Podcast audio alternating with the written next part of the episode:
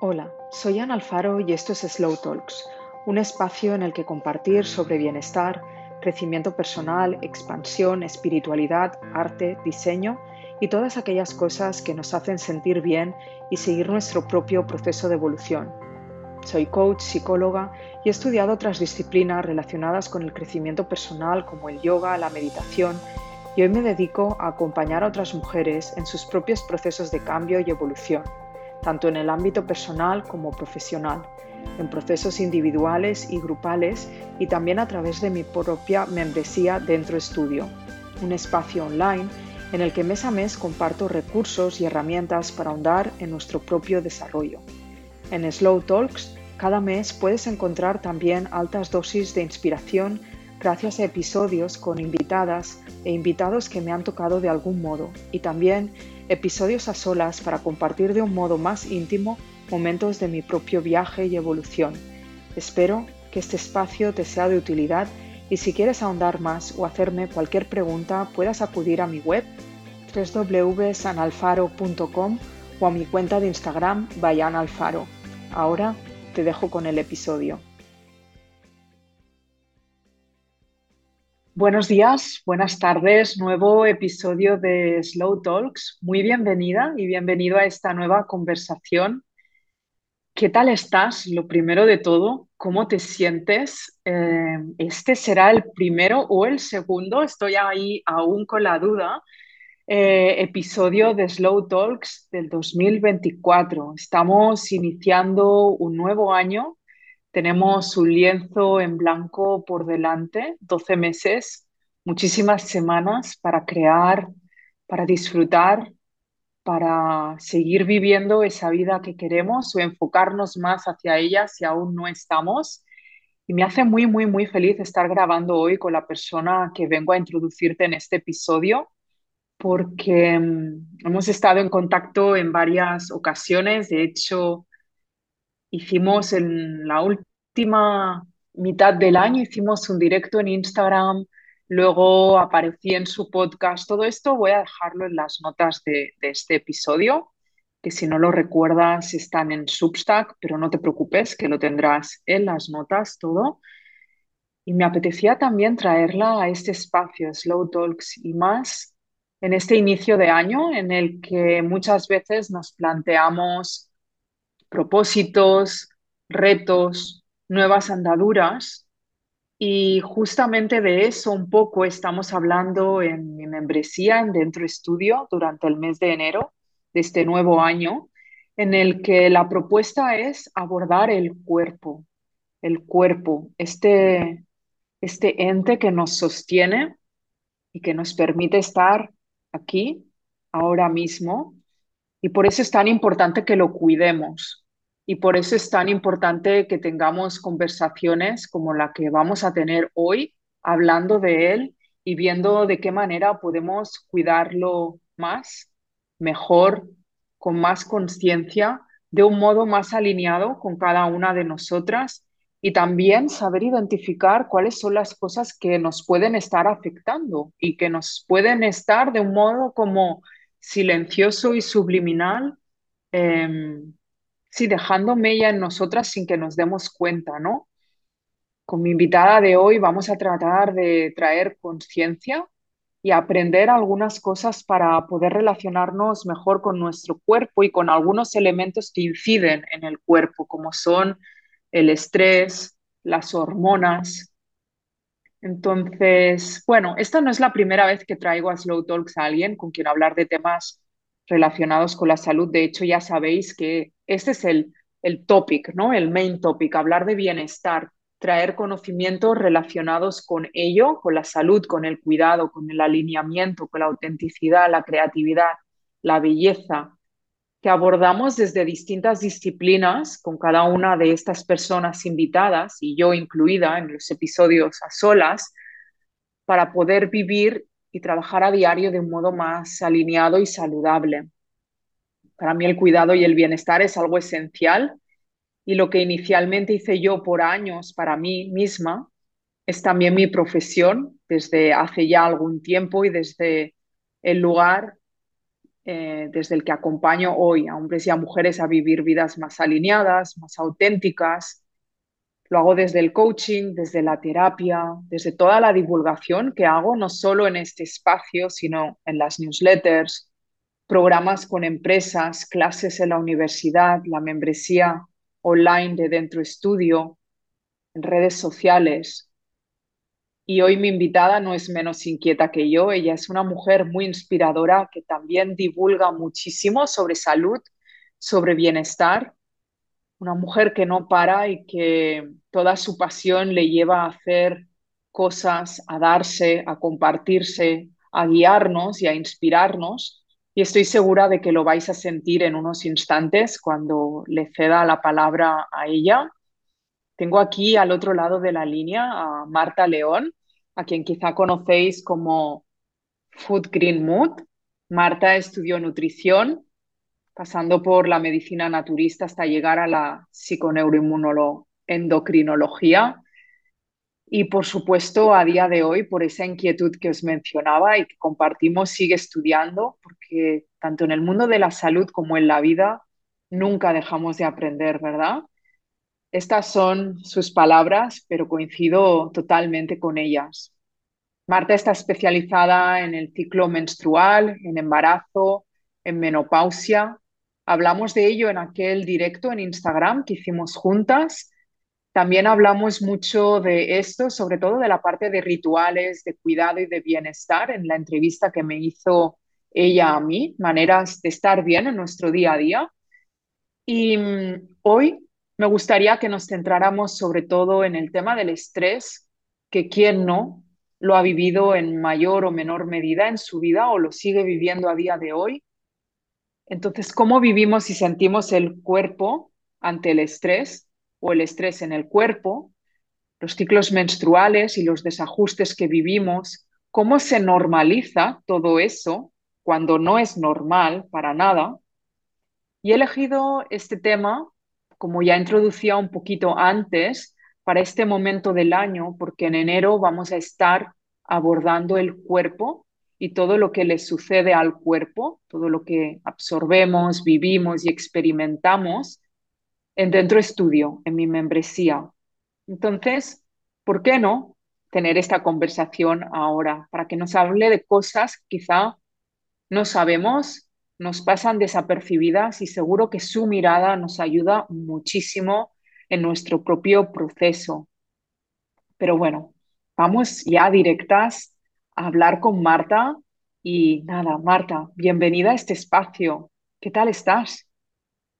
Muchas gracias, Ana. Pues la verdad es que estoy muy ilusionada de participar en este, bueno, en este trocito de, audio, ¿no? Que, que, a través de las redes, pues mira, nos conecta con un montón de personas que están al otro lado. O sea que muy contenta. Qué bien, qué bien. Gracias por estar aquí, por decir que sí. Y bueno, yo te he introducido brevemente. No sé si hay algo más que, que quieras añadir sobre Em, tanto tu parte profesional como lo que te pueda haber traído a dedicarte a ello, como lo que estás experimentando en estos momentos en tu vida, lo que te apetezca compartir? Vale, pues mira, eh, sí, a mí me gusta siempre decir que, bueno, pues que yo siempre he sido una niña curiosa, igual que muchas personas que seguro que están escuchando. Y esta curiosidad me llevó no solamente a querer saber más sobre cómo funciona nuestro cuerpo, sobre salud hormonal femenina, sino que en el momento en el que iba descubriendo cada una de las cosas apasionantes que nos suceden, no me podía quedar con esto para mí, tenía que compartirlo. Entonces, de ahí nace también un poco esta, esta intención de divulgar, de contar lo que nos pasa, de que todos entendamos bien, ¿no? de traducir estos eh, contenidos que son un poco complejos, porque la medicina a veces es un poco compleja y los estudios de investigación ya ni te cuento, entre que están en inglés y que están en un lenguaje muy difícil de entender, ¿no? Bueno, pues traducir un poco esto al lenguaje humano es algo que me gusta desde siempre, casi casi, ¿no? Como decía, desde que empiezo a descubrir una cosa, no te puedes quedar sin saberla, la tienes que contar. Y entonces esto hago pues no solamente a través de mis redes o, bueno, por supuesto de charlas, etcétera, sino también a través de mis libros. Tengo tres libros que, me han, que he disfrutado muchísimo escribiendo, uno sobre fertilidad, ¿no? sobre cómo preparar el cuerpo para la maternidad, otro que es un viaje precioso desde la primera menstruación hasta la última, con todo lo que nos pasa, todas las, bueno, todo este burbujeo hormonal que vivimos y cómo la alimentación nos puede ser una herramienta súper poderosa en, bueno, pues en todos estos años, ¿no? Y el último, que salió hace pues ya un año y pico, em, que habla sobre cómo cuidar nuestras hormonas a partir de los 40. Se llama La Revolución Invisible. Y este estoy muy emocionada de, bueno, pues de mencionarlo porque ya vamos por la tercera edición, estoy muy contenta. Pretende ser justo esto también, ¿no? Bueno, pues como otro compendio de, muchísima información, herramientas prácticas para que tomemos acción, porque hay algo que me, que me inquieta mucho, ¿no? Que a veces con la salud femenina, quizás por la, por la falta de información, ¿no? Que, que existe, tenemos la sensación como, como de condena, ¿no? Si tenemos dolor menstrual, pues esto es lo que hay. Si tenemos, si estamos acercándonos al climaterio o a la menopausia, pues ya sabemos el pergamino de cosas horribles que nos van a pasar, etc, etc. Y es como, no, no, no, hay muchas cosas que podemos hacer. Y entonces, bueno, pues desde ahí, desde esta curiosidad y desde estas ganas de compartir, pues es que también eh, escribo, divulgo y cuento. O sea, que hoy partimos también de esas ganas de compartir, ¿no? Tanto tuyas, Ana, como, como mías, para que, bueno, pues este, este, este audio, esta entrevista, esta conversación, que me gusta más esta palabra, sirva mucho, sea como muy, muy práctica. Mm, estoy segura que va a servir muchísimo. Gracias por ampliar eh, sobre ti y traer a la conversación estos tres libros que, que son maravillosos y son súper necesarios, ¿no? O sea, hay que entrar en profundidad en estos temas que son esenciales en la vida de toda mujer, ¿no? Y que no solo somos nosotras las que hemos de entrar en estos temas y conocerlos, sino también los hombres, ¿no? Para poder entender qué están viviendo las mujeres con las que viven, ¿no? Es decir, no únicamente parejas, sino todas las mujeres que puedan estar a su alrededor. Pero ahora, ahora en un momentito iremos a todo el tema de las hormonas y de los ciclos, pero me gustaría que empezáramos hablando del estrés que habláramos, sí, qué es el estrés, cómo se siente en el cuerpo, en la mente, em, diferentes tipos de estrés, ¿no? porque hay el estrés crónico, ¿no? Ese que se, que se vive por debajo y que está ahí como sigiloso y silencioso, pero que está debajo de la superficie, y luego como este estrés más puntual o explosivo, ¿no? Que te pasa algo y parece que todo explota ¿Puedes hablarnos, eh, Marta, un poquito de todo esto? Hmm. Mira, y además es que me encanta que, hayas traído este tema, sobre todo ahora que, como bien decías, estamos con este lienzo en blanco del 2024, em, porque es verdad que todos vivimos con estrés, todas y todos vivimos con estrés. Y el estrés en mm. realidad, ¿qué es lo que es? Es una respuesta natural, estamos preparados para vivir estrés, de hecho el estrés es necesario, ¿no? En, como concepto, eh, para avanzar, ¿no? El estrés es algo que nos moviliza cuando experimentamos estrés, en realidad lo que estamos experimentando es una altísima producción de hormonas como el cortisol, como la adrenalina, como las catecolaminas, o sea, no son, no son todas tan conocidas, el cortisol quizás es un poquito la más famosa, pero mm. al final lo que significa estrés es eh, hormonas del estrés, estas y otras, ¿no? Eh, circulando en alta concentración por nuestro sistema. Y como tú bien decías, existe un tipo de estrés que es más este estrés agudo, este estrés puntual, pues por ejemplo, que de repente dices, ¡Ah! Que se me va el autobús, no sé, pongo este ejemplo así un poco tonto, pero para que lo visualicemos, ¿no? Entonces, me agobio un montón porque si pierdo el autobús voy a llegar tarde y no voy a poder estar en, yo qué sé, donde sea que quiero ir. Y entonces, claro, ¿qué ocurre? Mi cuerpo empieza a fabricar este cortisol, esta adrenalina, estas catecolaminas, y esto acelera muchísimo mi pulso cardíaco, manda muchísima sangre a extremidades y hace que yo pueda hacer un sprint que ni Usain Bolt, ¿sabes? Y cojo ese autobús, ¿no? Entonces, corro, corro, corro y llego, ¿no? Por ejemplo, pongo así un ejemplo muy tonto, ¿qué ocurre? Este tipo de estrés agudo es el que, digamos, al que estamos acostumbradas pues desde el paleolítico o yo qué sé, o desde que el humano es humano, ¿no? La humana es humana. Mm. Entonces, eh, esto, claro, pues lo hemos utilizado cuando nos enfadamos muchísimo y, tenemos que pelear por nuestra vida, cuando se reduce este estrés agudo, ¿no? Estos niveles altísimos, cuando, por ejemplo, tenemos que huir, el ejemplo del, del autobús no es tanto una huida, pero bueno, un poquito sí, ¿no? Tiene esta, esta connotación parecida, ¿no? Por ejemplo, si tuviéramos, si en casos, ¿no? Eh, si miramos casos ancestrales, ¿no? Cuando teníamos que huir de un animal, ¿no? etcétera, pues claro, aquí era importantísimo que si teníamos que saltar, saltáramos altísimo, mucho más alto de lo que normalmente podemos saltar. O si corríamos, pues que corriéramos velocísimo, mucho más rápido de lo que corríamos eh, eh, habitualmente, ¿no? Porque estaba nuestra vida en juego. El estrés, en realidad, es una respuesta rápida para salvarnos, para proteger la vida, ¿no? Entonces, por eso se llama muchas veces, ¿no? Las hormonas de la lucha o de la huida, ¿no?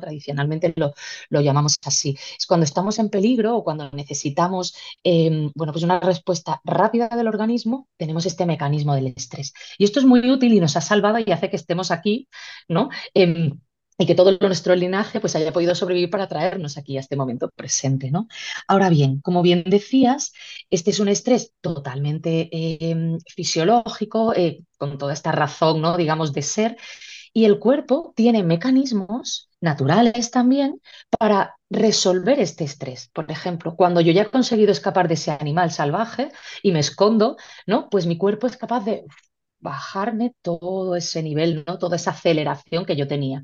O si he conseguido coger el autobús, que este es un ejemplo un poco más cotidiano, ¿no? Si he conseguido coger el autobús, pues una vez he cogido el autobús, me siento o me quedo de pie, depende si iba muy lleno, y enseguida veré cómo sigo acelerada durante un tiempo, pero mi cuerpo empieza a fabricar otras hormonas, ¿no? Eh, también desde las glándulas suprarrenales, que son las glandulitas encargadas del estrés, son unas glándulas que tenemos encima del riñón, como unos sombreritos que tienen los riñones, ¿no?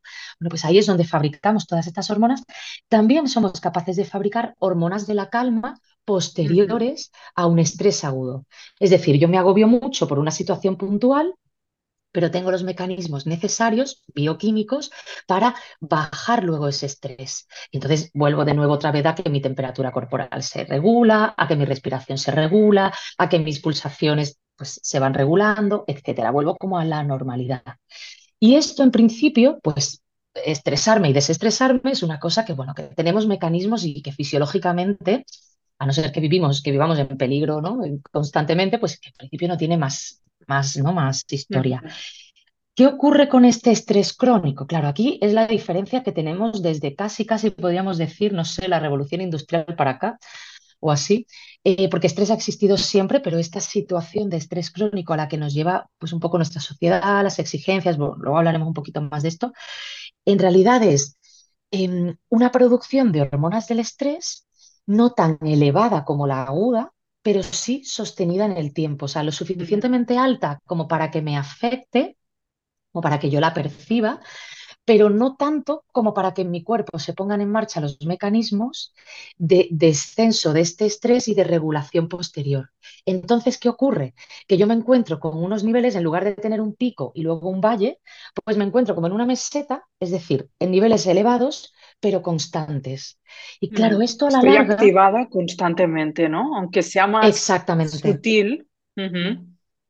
Exactamente. Y entonces estoy activado, o sea, tengo activo mi sistema de alerta, mi sistema de lucha, mi sistema de huida, pero sobre todo me gusta decir mi sistema de alerta, ¿no? Todo este sistema simpático me tiene todo el tiempo en activo y esto supone mucho desgaste.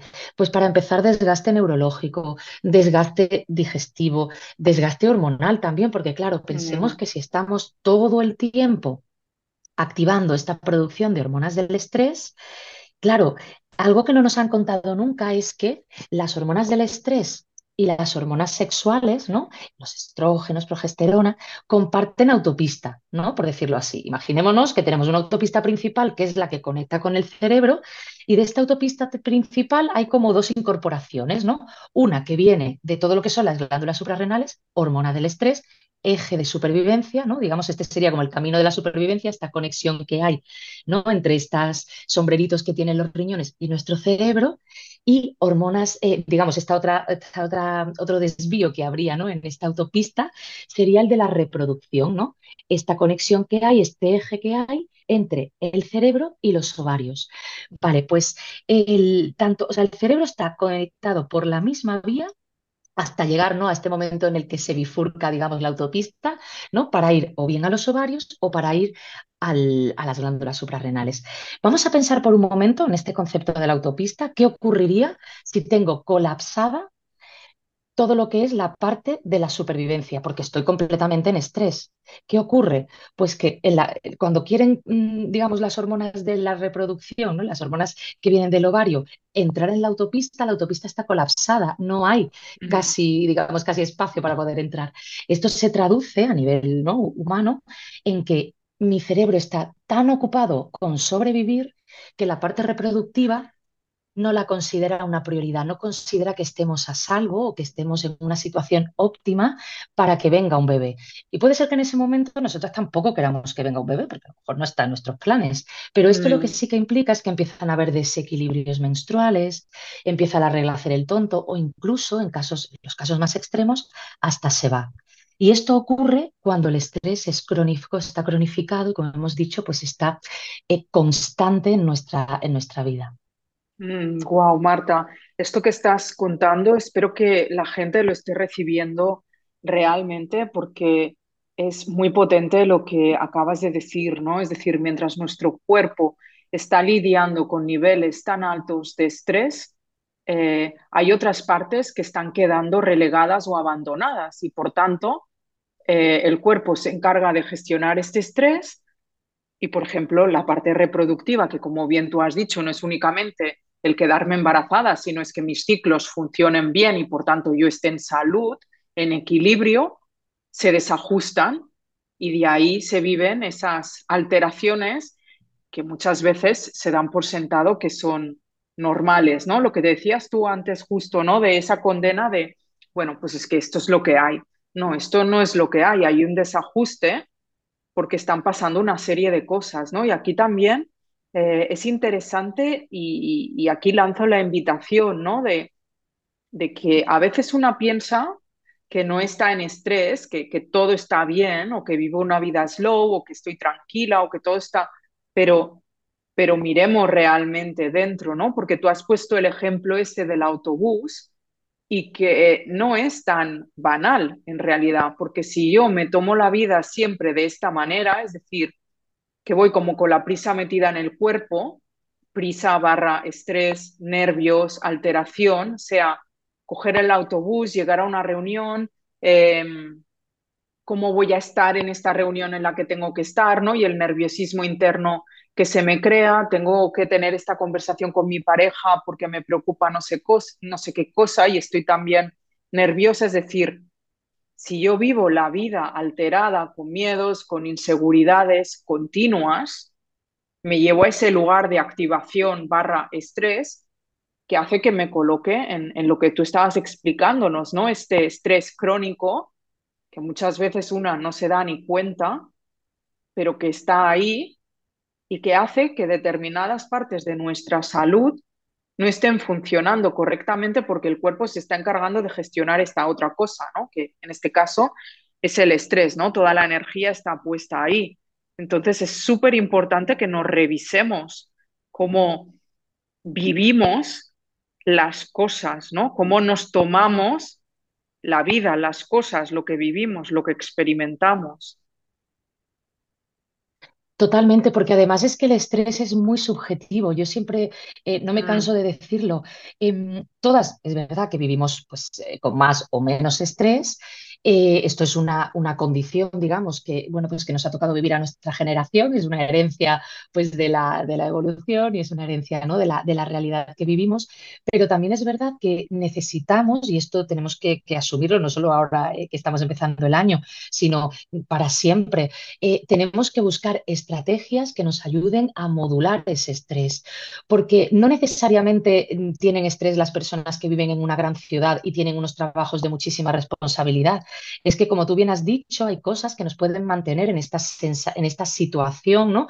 O, con estas características bioquímicas, ¿no? Con estas hormonas tan, tan elevadas que colapsan, ¿no? Esta, esta vía, que puede ser pues esa conversación pendiente que me cuesta mucho y que no soy capaz de afrontar, o bueno, que no me encuentre a gusto ¿no? En, el, en el entorno en el que estoy y al mismo tiempo no sé muy bien cómo abordarlo y entonces tengo ahí el run run eterno y no. Bueno, es que pueden ser desde cosas tan cotidianas como, eh, yo qué sé, pues que sea presidenta de un gobierno, ¿no? Quiere decir que puede ser algo tan, ¿no? Como tan, eh, tan grande o tan pequeño o, tan pequeño. como disfrazado, ¿no? Sí, claro, es que a mí lo que me viene es los miedos y las inseguridades, ¿no? Sobre todo los miedos y las inseguridades nos, nos provocan estrés, entonces hay que mirar qué me está dando miedo o inseguridad o desbalance y de qué manera me puede estar afectando a diario, porque una cosa es que me dé miedo algo puntual hoy, martes 13 de diciembre que estamos grabando este podcast, pero puede ser que cada vez que me encuentro ante esa situación esté sintiendo el miedo de una manera que me desborda, ¿no? que, me, que me supera, que se me lleva por delante. O lo que decías, una conversación o una situación incómoda, eh, personal o laboral, no estar en un lugar en el que no quiero estar. Y repetidamente estoy en ese lugar porque cada día tengo que ir a esa oficina o mantener ese tipo de vínculos con compañeros con los que no me, me entiendo o tengo algún tipo de problema con, con mi jefe o con mi líder o, o no me siento realizada en el trabajo que estoy haciendo y para mí es importante y eso va, va mermándonos, ¿no? Y va como eh, haciéndonos sentir, sentir mal de manera sostenida en el tiempo. Entonces, claro, esto es lo que al final una muchas veces se encuentra mal con esos desajustes físicos en el cuerpo y dices, pero ¿esto de dónde viene? Si estoy comiendo bien y estoy haciendo yoga y estoy meditando. Entonces, sí que es muy importante, eh, y lo hablábamos en profundidad en ese episodio en el que me entrevistabas tú, ¿no? En tu, en tu podcast, tener rituales, sea meditar, sea llevar una buena alimentación, escribir a diario y, y vamos a traer ese podcast a las notas de este episodio para no abordarlo aquí nuevamente porque está ahí en, en súper amplitud, pero claro, también hay que mirar cuál es la fuente de estrés en mi vida, qué preocupación tengo, qué miedos, qué inseguridades, cuáles son esas cosas ¿no? que me están llevando a esta activación más o menos constante, ¿no? Totalmente, porque además es que cuando vamos al origen o, o- vamos, ¿no? Vamos ahí al, al punto que sabemos que, que está detrás de todo esto y tomamos acción, ¿no? Desde ahí, esto cambia muchísimo nuestra bioquímica y es algo que tampoco me cansaré de decir, ¿no? Em, todo lo que tenga que ver, pues, por ejemplo, con meditar, con hacer terapia, con hacer, yo qué sé, muchas veces escribir o una lectura inspiradora o yo qué sé, por ejemplo, ¿no? Acceder al contenido tuyo, ¿no? De tu, de tu suscripción, que además como estáis trabajando justo los propósitos y los retos, qué rico, ¿no? Em, o sea, todo esto genera cambios en mí que quizás yo los puedo encuadrar dentro del desarrollo personal o los puedo Mm, encuadrar dentro de, de, bueno, pues es que esto noto que me hace bien, que me sienta bien. En realidad esto lo que está produciendo es la síntesis de hormonas, de otras hormonas tipo endorfinas, tipo serotonina, tipo oxitocina, sobre todo cuando siento o conecto con el amor, ¿no? Con el amor a mí misma, ¿no? Con, con esta cosa de, jo, pues yo me voy a cuidar, me voy a respetar. Esta, esta energía tan potente, ¿no? Con la que conectamos en enero de querer hacer cosas en pos de nuestro bienestar, esta energía tan potente es oxitocina en niveles altos por la sangre. Y estas hormonas, tanto la serotonina como las endorfinas, como la oxitocina, ayudan a disminuir esa producción, porque son antagónicas, ¿no? De- del estrés, del cortisol, ¿no? De esta, de esta, de esta adrenalina, ¿no? Etcétera. Entonces, me ayudan a disminuir estos, estas, estas otras hormonas, esta producción de estas otras hormonas y a descongestionar un poco esa autopista que hemos mencionado, ¿no? Y a que en el fondo todo funcione. Entonces, muchas claro. veces esto que pensamos, Buah, es que no, la terapia mm, pues tampoco sirve para nada. O meditar, Buah, ¿para qué? O porque no va a cambiar mi situación. Vale, pues quizás no va a cambiar ni el nombre de tu empresa, ni, pero sí que va a cambiar cómo nosotros recibimos o cómo nosotros nos, nos em, o sea, recepcionamos todo, todo este input que cada día cuando vamos al Mm, trabajo o cada día cuando tenemos X conversación o estamos en determinado ambiente, nos estaba haciendo mal. Entonces, claro, esto es poderosísimo. totalmente.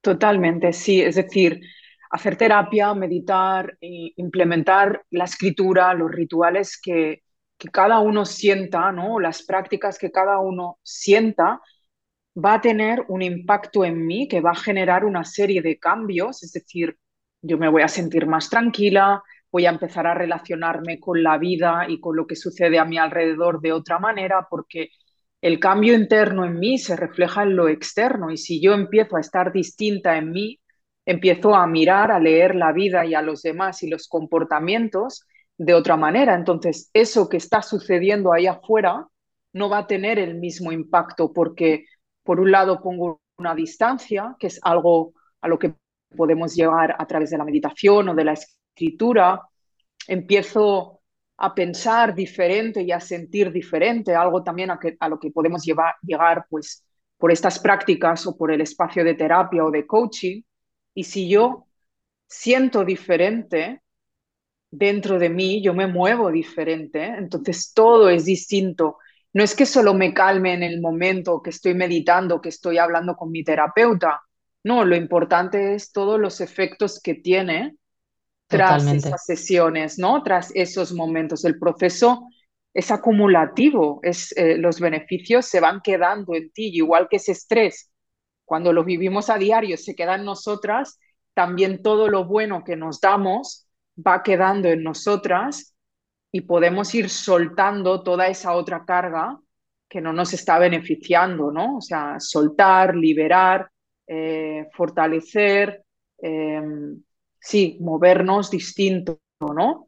Em, yo hablo mucho, eh, sobre todo pues por, por, por, la membresía, ¿no? Por dentro estudio de todo lo que podemos hacer desde prácticas más somáticas, ¿no? desde el cuerpo, eh, el movimiento, la respiración, el baile, em, la meditación, ¿no? que quizá viene más desde la mente y desde la quietud, eh, el yoga, que también es corporal. Pero aparte de todo esto, que sería como la parte más de crecimiento personal, interno, barra rituales y prácticas diarias, cuando estamos en una situación de estrés, Marta, em, y el cuerpo está sufriendo, sí que hay una parte de trabajo también que tiene que pasar por, por hacer algo directamente para solucionar la situación presente, ¿correcto? Totalmente. Totalmente. Ese, eh, además de, mm, de, intentar efectivamente, ¿no? Como tomar acción y, y, ponernos en modo resolutivas, que para eso también nos sirve eh, este cortisol que, que, tenemos ahora mismo por las, mm. por las nubes, algo que tenemos como que, mm, que a mí me gusta siempre recomendar es que observemos muy bien qué mecanismos o qué comportamientos inconscientes vamos haciendo cuando estamos estresadas. Por ejemplo, mm.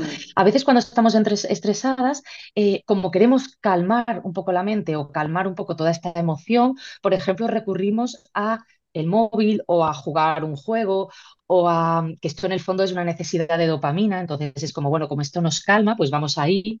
Claro. O, por ejemplo, a fumar más, o, por ejemplo, a beber más, ¿no? A lo mejor esta copita que me tomo después de la cena o por la noche o a la salida del trabajo, porque es como, uff, por ejemplo, esto se ve muchísimo en, Japón, es que llegan al otro extremo, ¿no? En el que mm. prácticamente, como viven un, un estado de estrés extremo, hay muchísimos niveles de alcoholismo y la gente cuando sale de trabajar, pues prácticamente es como hacen esto de beber, beber hasta caer, ¿no? Esto no lo mm. hacemos tanto en, el Mediterráneo o, en, o, depende de en qué culturas, ¿no? Pero porque tampoco, ¿no? Los, la situación es un poco diferente, pero sí que me sirve como ejemplo para ver, ¿no? Como estos mecanismos de, autodestrucción, ¿no? Que, que, si no nos damos cuenta, pues a veces cometemos, ¿no? Yo aquí sobre todo lo que recomendaría mucho es que nos fijemos en cosas muy prácticas, muy sencillas, como a qué cosas no recurro en esta vía de escape y sobre mm. todo cómo me nutro en estos días que estoy o en este momento cuando me noto como, como desbordada. Porque algo que nos ocurre es que, claro, el cuerpo, como necesita, porque estar estresada es muy costoso energéticamente. O sea, estos niveles tan elevados de cortisol, ¿no? Que decíamos que lo que intentaban o, originariamente, ¿no? Para lo que servían era para, la lucha y para la huida, lo que pasa es que ahora no estamos ni luchando ni huyendo, sino que esto es permanente, implica muchísimo gasto energético. Entonces, ¿qué ocurre? Pues que el cuerpo a veces nos pide, nos pide entre comillas, porque no es que nos lo pida, sino que es precisamente porque estamos así, eh, azúcares, grasas saturadas, alimentos procesados, que en el fondo lo que hacen es seguir alimentando esta rueda de desequilibrio. Entonces, hombre, Evidentemente, cuando estamos muy estresadas, pues a lo mejor no nos apetece brócoli, pero lo que yo recomendaría cuando estamos en situaciones de estrés, pues por ejemplo, se me ocurre alguien que está pasando ahora por unas oposiciones o alguien que está en una recta final de una entrega que tiene que hacer. O, o sea, en estos momentos de estrés que sabemos por lo que vienen y sabemos que vamos a seguir así durante un tiempo.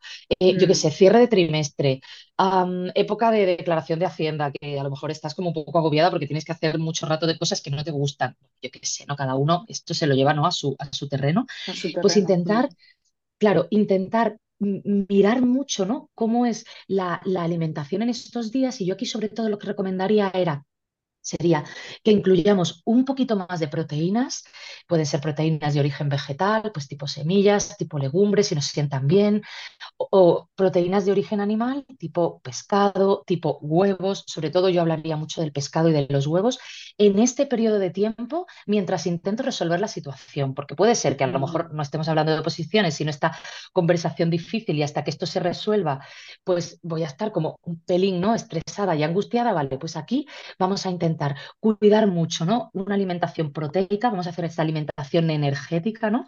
Alimentación proteica y alimentación rica en grasas, pero grasas saludables, grasas omega 3, ¿no? Entonces aquí, pues los huevos serían súper interesantes, el pescado, que ya sabemos que es muy rico en omega 3, y si es pequeñito mejor, porque lleva menos metal pesado, ¿no? Sería muy interesante y las semillas también serían muy interesantes. Yo esto lo recomiendo como vía uno, casi, ¿no? De, de como paso uno, dentro de todos los pasos que tendríamos que hacer para intentar estar mejores, ¿no? Entonces, em, empezar a, reconducir un poquito la alimentación también nos ayudará pues, a que el cuerpo nos pida menos chocolates, menos bebidas gaseosas azucaradas, menos, pues quizás también menos alcohol, ¿no? O, en el caso de que tengamos este mecanismo, o menos ganas de fumar, porque estaremos como de alguna manera cubriendo nutrientes que van a minimizar la cantidad de disparadores, ¿no? Que me llevan a esos hábitos que luego no son saludables. Vale, perfecto. Sí, sabemos, ¿no? Muchas veces que la alimentación es importante, pero no sabemos exactamente cómo ayudarnos en función de lo que estemos atravesando, ¿no? Y este, este tip, ¿no? De una alimentación más proteica y rica en grasas saludables, creo que es, es muy importante, ¿no? También tenerlo en cuenta. Em, ¿Podemos detallar, Marta, un poco más cuáles serían los efectos que puede llegar a sentir una mujer a nivel hormonal relacionado con sus ciclos a causa del estrés? ¿Cuáles son las Pues cosas mira, que nos suelen pasar? Pues mira, sí. Y en concreto en salud femenina esto es muy importante comentarlo porque para empezar, como hemos dicho, todo lo que son este sobreexceso de producción de hormonas del estrés nos lleva a colapsar, ¿no? Este eje em, que hay entre las glándulas suprarrenales y el cerebro, ¿no? Esta autopista. Vale, Mm, como ya estamos eh, alterando todo lo que es la conexión, ¿no? La correcta conexión entre ovario y cerebro, pues entonces aquí empezamos a notar, claro, en el caso más grave, como decía, pues es que directamente no haya menstruación, ¿no? Vivimos, vivamos en una amenorrea que se llama hipotalámica causada por estrés. Esta palabra, amenorrea hipotalámica, simplemente significa que el cuerpo ha decidido que menstruar en este momento no es seguro. Entonces decide retirar la menstruación. Y esto me puede pasar con 18, con 28, con 38 o con 48. Hay mm, mujeres por ejemplo, que con edad un poquito más avanzada, cuando están a las puertas de la menopausia, yo he tenido varios casos en la consulta, em, que efectivamente, que un shock emocional muy fuerte, pues por ejemplo un accidente de tráfico o la muerte de un familiar de manera repentina o un dolor no como muy intenso emocional, ¿no? Pero siempre algo como muy muy agudo, muy muy fuerte, eh, les ha llevado a que se adelante la, men la menopausia. O sea, de repente el cuerpo decida por el shock emocional y por todo esto que hemos hablado, ¿no? Este colapso, ¿no? Y, mm, y, y desconexión tan fuerte, ¿no? Entre, la, entre el cerebro y el ovario, el cuerpo decida no menstruar más. Y entonces, en lugar de tener una, un acercamiento al climaterio, me gusta hablar de climaterio porque es como el periodo de tiempo, ¿no? Es como esta, esta década en la que empezamos a notar cambios hormonales hasta que dejamos de menstruar, ¿no? Entonces, en lugar de, de tener una, un acercamiento a la menopausia, ¿no? A esta última menstruación, pues como más sutil, como lo- normalmente lo tendríamos que tener todas, es como muy abrupto, ¿no? Es como de repente dejamos de menstruar un día y ya no menstruamos más. Em, otras veces, claro, como hemos dicho, ¿no? Esta situación es muy costosa energéticamente. Entonces, ¿qué hace? Bueno, pues hace que, por ejemplo, nuestra tiroides se resienta, porque nuestra tiroides es una glandulita que tenemos en el cuello, que todas la conocemos, ¿no? Más o menos, porque seguro que conocemos a alguien, ¿no? Que tiene hipotiroidismo, hay mucho hipotiroidismo en mujeres. Mm, Y no hay tanto estudio de, de- de- que relacione el hipotiroidismo con el estrés, pero ya sabemos que el estrés es como un empeorador universal, o sea, empeora casi todo. Nos empeora a nivel digestivo, nos empeora a nivel cognitivo, nos empeora a nivel de fertilidad, nos empeora un poco todo, ¿no? Entonces, no es muy, aunque no haya muchísimos estudios, ¿no? sobre esto, en realidad, si pensamos cómo funciona esta glandulita y cómo funciona la tiroides, la tiroides es como un gestor energético. La tiroides se encarga de enviar, es como, imaginémonos, en una empresa sería como el que se encarga de gestionar la nómina que le llega a cada empleado. Entonces, dependiendo del dinero que haya, de la energía que haya, pues se le envía más nómina o menos nómina a, pues yo qué sé, por ejemplo, pues al cerebro, pues al páncreas, al sistema digestivo, a, bueno, etcétera, etcétera, ¿no? Entonces aquí entran, si necesitamos entrar en mecanismos de ahorro, en el que agar- cogemos peso, etcétera, o, necesita, o entramos en mecanismo de déficit, ¿no? En el que perdemos mucho peso, mucha masa muscular también, pues aquí es interesante siempre mirar cómo está la tiroides porque suele estar implicada, ¿no? en estas, en estas decisiones. Entonces, cuando estamos muy estresadas, a veces esto puede afectar a nuestra salud tiroidea y entonces encontrarnos con que pues de repente empezamos a coger peso, eh, pues de repente empezamos a notar cómo me cambia el apetito, porque hay una hormona no tan conocida que se llama la grelina, que es la que está relacionada con la capacidad de saciedad que tengo. Entonces, cuando estoy muy estresada, también altero la producción de grelina, entonces tengo hambre. ¿A quién no le ha pasado esto? ¿No? Que estoy mm, estresada y empiezo a bajar a la nevera a ver qué hay y empiezo a comer cosas que no serían para nada un guisito de pollo o un brócoli con guisantitos, ¿no? Sino que encima lo que me apetece, como decíamos antes, pues es estos azúcares, estos alimentos procesados, estas cosas que hacen crack, crack, ¿no? Etcétera. Entonces, lo que sí que vemos es que en mujeres podemos afectar no solamente a la salud menstrual, ¿no? Que puede estar relacionada, pues eso, con nuestra con nuestro ciclo menstrual, con la capacidad de poder ovular y menstruar, también con todo lo que es la llegada de la menopausia, podemos adelantar abruptamente la menopausia si estamos en una situación de estrés crónico que no resolvemos y de la que no nos ocupamos. Y mm, también incluso a nivel de salud tiroidea, pues podemos estar afectando la salud de nuestra tiroides. Y esto es importantísimo en salud femenina, porque no solamente nos va a hacer coger peso, sino que la tiroides se va a encargar también de la capacidad que tenemos para resolver la vida. ¿no? Y entonces cuando estamos con un hipotiroidismo eh, más manifiesto o, o, un hipotiroidismo subclínico, ¿no? que es momento de ahorro, digamos, ¿no? en el que la tiroides se pone a ahorrar, a veces nos cuesta encontrar la solución a nuestros problemas, nos cuesta a nivel cognitivo decir la palabra justa en el momento adecuado, nos cuesta tener esa fuerza que necesitamos para tomar acción a las cosas. Entonces, la mujer hipotiroidea se encuentra siempre cansada o con esta sensación de, de, que le cuesta llevar iniciativa, ¿no? De cosas. Entonces, claro, de alguna manera es como esta pescadilla que se muerde la cola que nos deja en un mm, estado, ¿no? Como, como, mm, bueno, como de difícil retorno. Mm. Cuántas cosas nos has contado, Marta, ¿no? Y, y creo que aquí lo, lo importante, sobre todo, viéndonos o no reflejadas en todo o en partes de lo que tú dices, ¿no? Es si hay desajustes, observemos, ¿no? Es decir, tiremos del hilo para ver qué es lo que nos está pasando, ¿no? Estamos creando eh, o llevando a nuestro cuerpo a, a empezar un proceso que debería empezar en unos años posteriores o estamos teniendo alteraciones tiroideas, o sea, ¿por qué me duele la cabeza repetidamente o por qué tengo estos cambios de Mm, humor o insomnios o inflamaciones o cansancio o esta capacidad cognitiva alterada, ¿no? Como tú estás diciendo, eh, mm, pensemos más allá de, ok, estoy así y ya es lo que toca. No, ¿por qué me está pasando esto? Porque quizá si llego al, al, al núcleo, ¿no? Quizá no, lo más seguro, eh, podemos hacer algo, ¿no? Y podemos trabajar en ello desde distintos frentes, porque normalmente, como hemos venido mencionando, ¿no? No es, vale, me tomo una pastilla y ya está, que, que quizá es como lo, lo más habitual, ¿no? si lo miramos por las vías tradicionales, no es como, vale, pues tómate esta pastilla y todo se regula. No, porque me está pasando esto?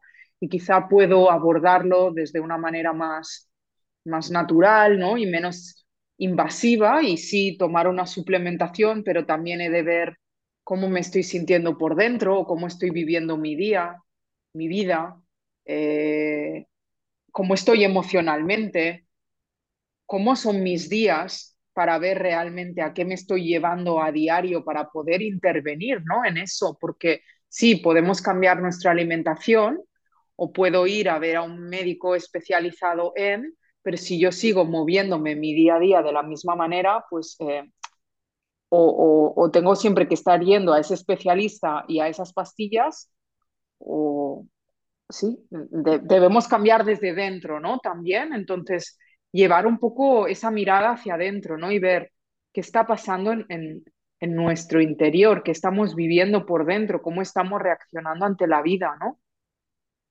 Totalmente, sobre todo para no ser espectadoras de lo que nos pasa, sino ser como las Mm, capitanas, ¿no? de- de- del barco. Es que hay cosas Mm, que evidentemente ya sabemos que son inevitables y, y, bueno, la vida no siempre nos, la- nos las trae fáciles, ¿no?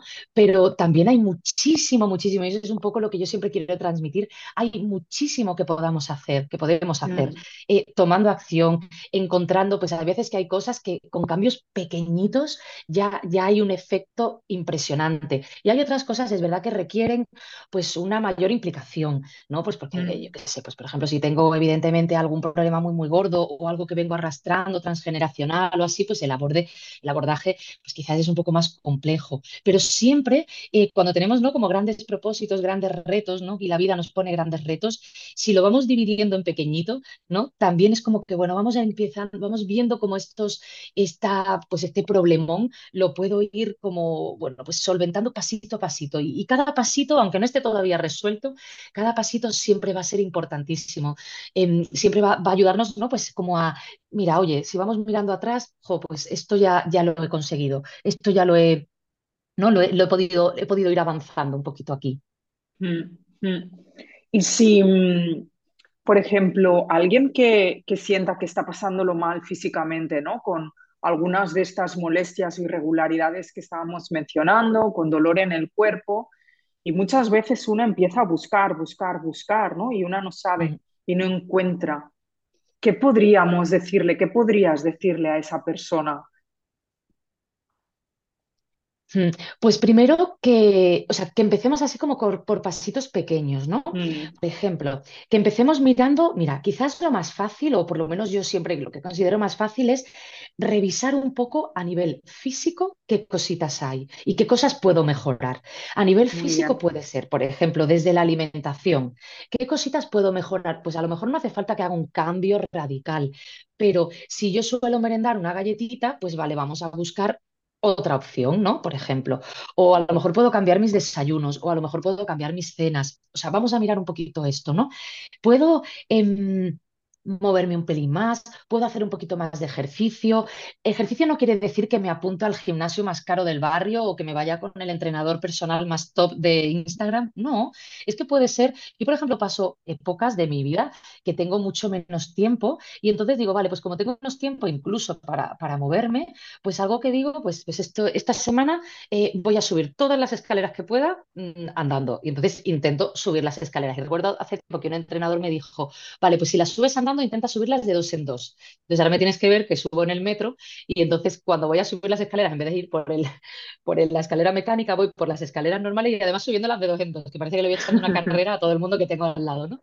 Pero bueno, más allá de, de, este, de esta falta, ¿no? De, de, de, bueno, yo qué sé, ¿no? De, vergüenza, que a lo mejor esto dices, ay, no, esto a mí me da un poquito de corte. Bueno, pues subamos, por ejemplo, las escaleras o movámonos un poquito, cómo está mi Claro, hidratación, me hidrato lo suficiente, no, tengo alguna rutina de cuidado, ¿no? Personal por la noche, pues mi rutina de cuidado de mis dientes, de mi rutina de lavarme la carita, mi- o sea, hay como cositas muy sencillas que todo esto, fíjate, no este ratito que pasamos con nosotras, con nosotras mismas, también nos ayuda a fabricar un poquito de esta serotonina. Y luego si claro. vamos más a lo emocional, que aquí, bueno, tú ofreces muchísimas herramientas, pero todo lo que sea, pues esto, el journaling, a lo mejor no me acuerdo de hacerlo cada día, pero puedo ir haciendo un poquito. O, por ejemplo, ver, ver em, esta, este autocuidado social, ¿no? ¿Cómo, me- cómo es el ambiente que me rodea? Quizás hay cosas que no puedo elegir eh, pues yo qué sé, no puedo elegir el jefe que tengo, pues es el que nos toca, el jefe o la jefa, ¿no? Es el que nos toca, pero sí que puedo decidir em, si llego o, me- o permanezco, ¿no? con los compañeros en ciertas conversaciones o escucho las noticias a primera hora de la mañana con todas estas, ¿no? con todas estas historias que nos cuentan, o puedo acceder, consumir, ¿no? digamos, otra información que me nutra más, o tener conversaciones con gente, pues a lo mejor en el trabajo hay gente que es más estimulante o si no, Claro, mi grupo de amigas, o cuando, por ejemplo, cambio, porque mucha gente, ¿no? A principio de año necesita un cambio y de pronto se apuntan a yoga o se apuntan a clase de alfarería, ¿no? Yo qué sé, clase de mm, modular con barro. Pues de pronto Mm, en esas clases o en esos espacios nuevos, ¿no? Que a veces, ¿no? Con el cambio de, de año, con los nuevos propósitos, vamos, encontramos círculos nuevos.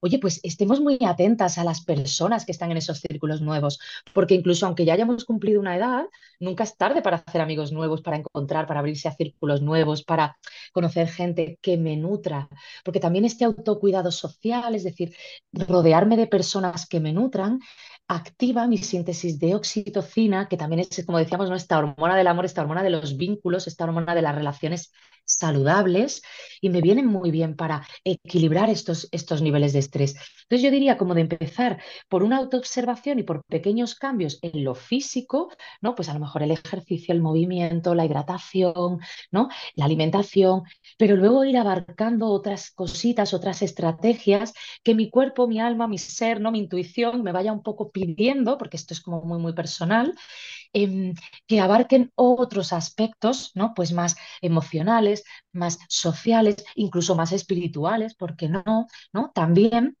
porque todo en el fondo, todo esto en conjunto va a contribuir, bueno, pues a que tenga un 2024 mucho mejor. mm, qué maravilla todo lo que nos acabas de compartir, Marta. Gracias por traer em, tantas cosas, ¿no? Y por incluir también toda esta parte del tema de, de las relaciones, ¿no? Qué importante es las personas con las que pasamos la mayor parte de nuestro tiempo, ¿no? Y el abrirnos, sea el momento que sea de nuestra vida, en la edad que tengamos, ¿no?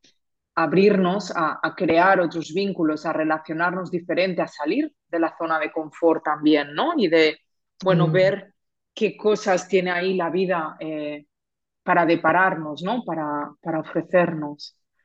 Bueno, muchísimas gracias, Marta. No sé si quieres añadir algo más antes de que vayamos cerrando el episodio. Nada, pues únicamente yo desde aquí quiero mandar un besísimo inmenso a todas las personas que están al otro lado y ojalá, yo qué sé, una, dos cositas de las que hemos hablado nos sirvan para empezar a aplicarlas desde ya, desde, Mm, eh, desde este fin, ¿no? Desde este, desde este cierre del podcast eh, en adelante. O sea que ojalá, ojalá, ojalá, pues hayamos encontrado un poquitín de, de inspiración, pues eso, para cuidarnos, ¿no? Que tenemos un cuerpo, tiene que durarnos toda la vida y, y bueno, y todo lo que sume em, va a ser importante y va a ser trascendental, que muchas veces es mejor hacer algo, o sea, es mejor, como decía un refrán, no es mejor hecho que perfecto. Pues ya una sola una sola cosa de las que hemos comentado hoy ya va a tener un impacto positivo que va a ser mejor que nada. O sea que sobre todo quiero cerrar como con esta reflexión. Ojalá nos, nos sirva y nos inspire. Seguro que sí, Marta, porque has dado muchas pistas y sencillas, ¿no? Que no es como, wow, algo inmenso que no sé por dónde abordarlo o que me abruma. Eh, no, tenemos como herramientas a las que podemos acogernos desde ya. Así que mil gracias por todo tu compartir, por toda tu generosidad Y nada, hasta la próxima que surja entre nosotras, Marta, que seguro que surgirán más oportunidades para seguir compartiendo en tus espacios, en los míos, eh, donde sea. Claro que sí. Y nada, gracias también a vosotras por estar ahí escuchándonos. Como he ido diciendo a lo largo del episodio, este episodio que va a salir en enero del 2024 va a salir al mismo tiempo en el que estaremos en Dentro Estudio explorando y experimentando eh, un módulo alrededor del cuerpo. Entonces, es un módulo que pretende sobre todo invitarnos a muchas de las cosas que hemos hablado en este episodio para poder vivir de una forma más equilibrada, balanceada y saludable. Ya sabes que en Dentro Estudio tienes infinidad de recursos, desde meditaciones, respiraciones, clases de yoga, workshops mensuales, ejercicios de coaching, journaling y una comunidad con otras personas eh, con estos mismos intereses por el cuidado, por el bienestar y por una vida más alineada. Es decir, te puedes encontrar con personas que están buscando lo mismo que tú y que podéis intercambiar y crecer juntas. Puedes unirte cuando lo desees y salir del espacio cuando lo desees. Y nada, eh, te dejo con toda esta información, con todo lo que hemos recogido en este capítulo con Marta. Y si nos estás escuchando y sientes que todo esto te remueve y no sabes por dónde empezar, puedes escribirnos a Marta, puedes escribirme a mí o a las personas que sientas que puedan acompañarte en tu camino. Pide ayuda porque no estás sola y escúchate, escucha tu intuición, empieza suave, empieza sencillo, lo fácil. Y nada más, me despido hasta el próximo episodio. Un abrazo muy, muy fuerte y hasta pronto.